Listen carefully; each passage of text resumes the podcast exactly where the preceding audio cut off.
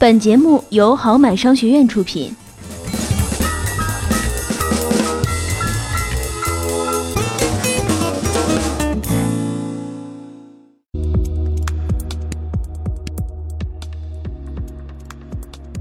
欢迎收听今天的《绩点经济学》，我是好买哥，我是瑞比。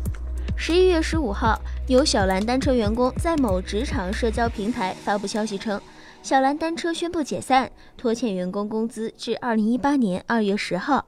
有内部员工透露，小蓝单车昨天就已经解散了大部分员工了，可能会留一小部分产品技术转到别的公司。小蓝单车 HR 昨天开始在朋友圈卖半空家具。九五成新半空家具，时尚简约，转手出让。小蓝单车拖欠供应商款项高达两亿元，涉及七十余家供应商，大部分供应商被拖欠款项在一百万元左右，部分供应商被拖欠款项高达八百万元。而 CEO 李刚一直在国外，迟迟不肯露面，也没有发布任何消息。据公开资料显示，小蓝单车成立于二零一六年十月。于一七年一月完成四亿元 A 轮融资，由黑洞资本领投，智明星通跟投，估值达十亿元。小蓝单车在用户中口碑一直不错，普遍评价好骑。据分析机构猎豹智库今年四月发布的二零一七年一季度中国共享单车 APP 排行榜，小蓝单车排名第五。但是由于摩拜和 ofo 的市场太过强大，小蓝单车势单力薄。所以推出带有电子屏的共享单车 Lugogo Pro 2，不仅可以为用户提供导航，还能为用户提供吃喝玩乐等信息，进行广告融资。奈何突然发布了禁投令，让小蓝单车一下子陷入了困境。小蓝之死大概是理想化加产品思维的创业，面对运营思维加成熟模式加大战略的失败。来看下条消息。今年 iPhone 十开卖近五十分钟，销售额已超去年 iPhone 七首发全天。数据显示，当天 App Store 天猫旗舰店仅五秒钟首批预约，预计十一月三号当天到货的首批 iPhone 十便被抢购一空。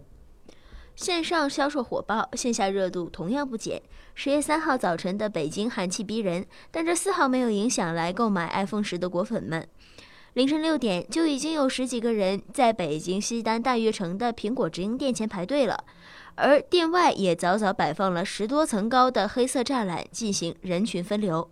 不过，即便如此，承担了几乎所有 iPhone 十生产任务的富士康就没有那么好运气了。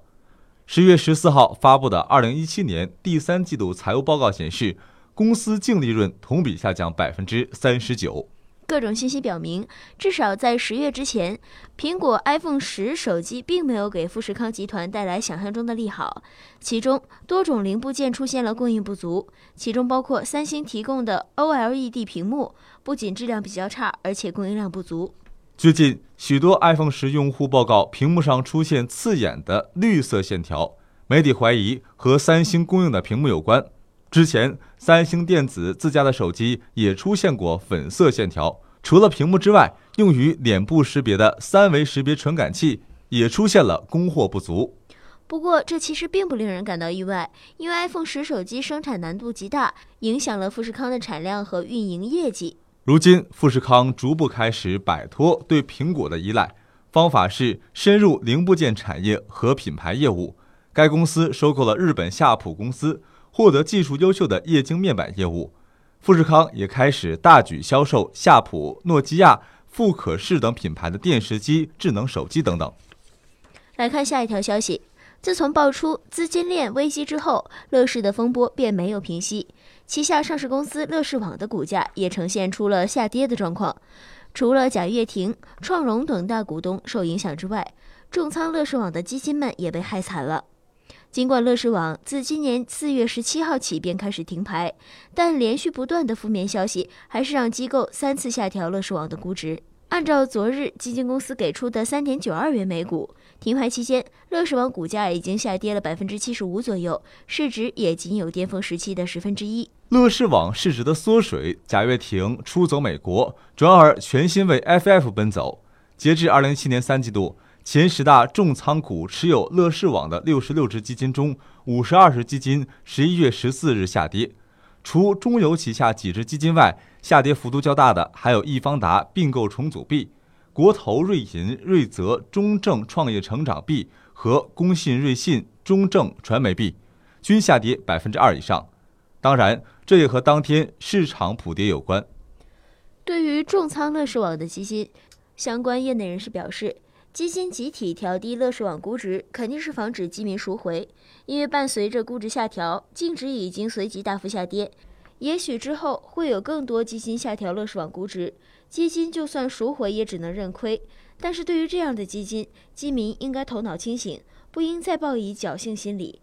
毕竟市场上好基金多的是，不要纠结于贾跃亭何时回归，轻信那些虚构的好消息。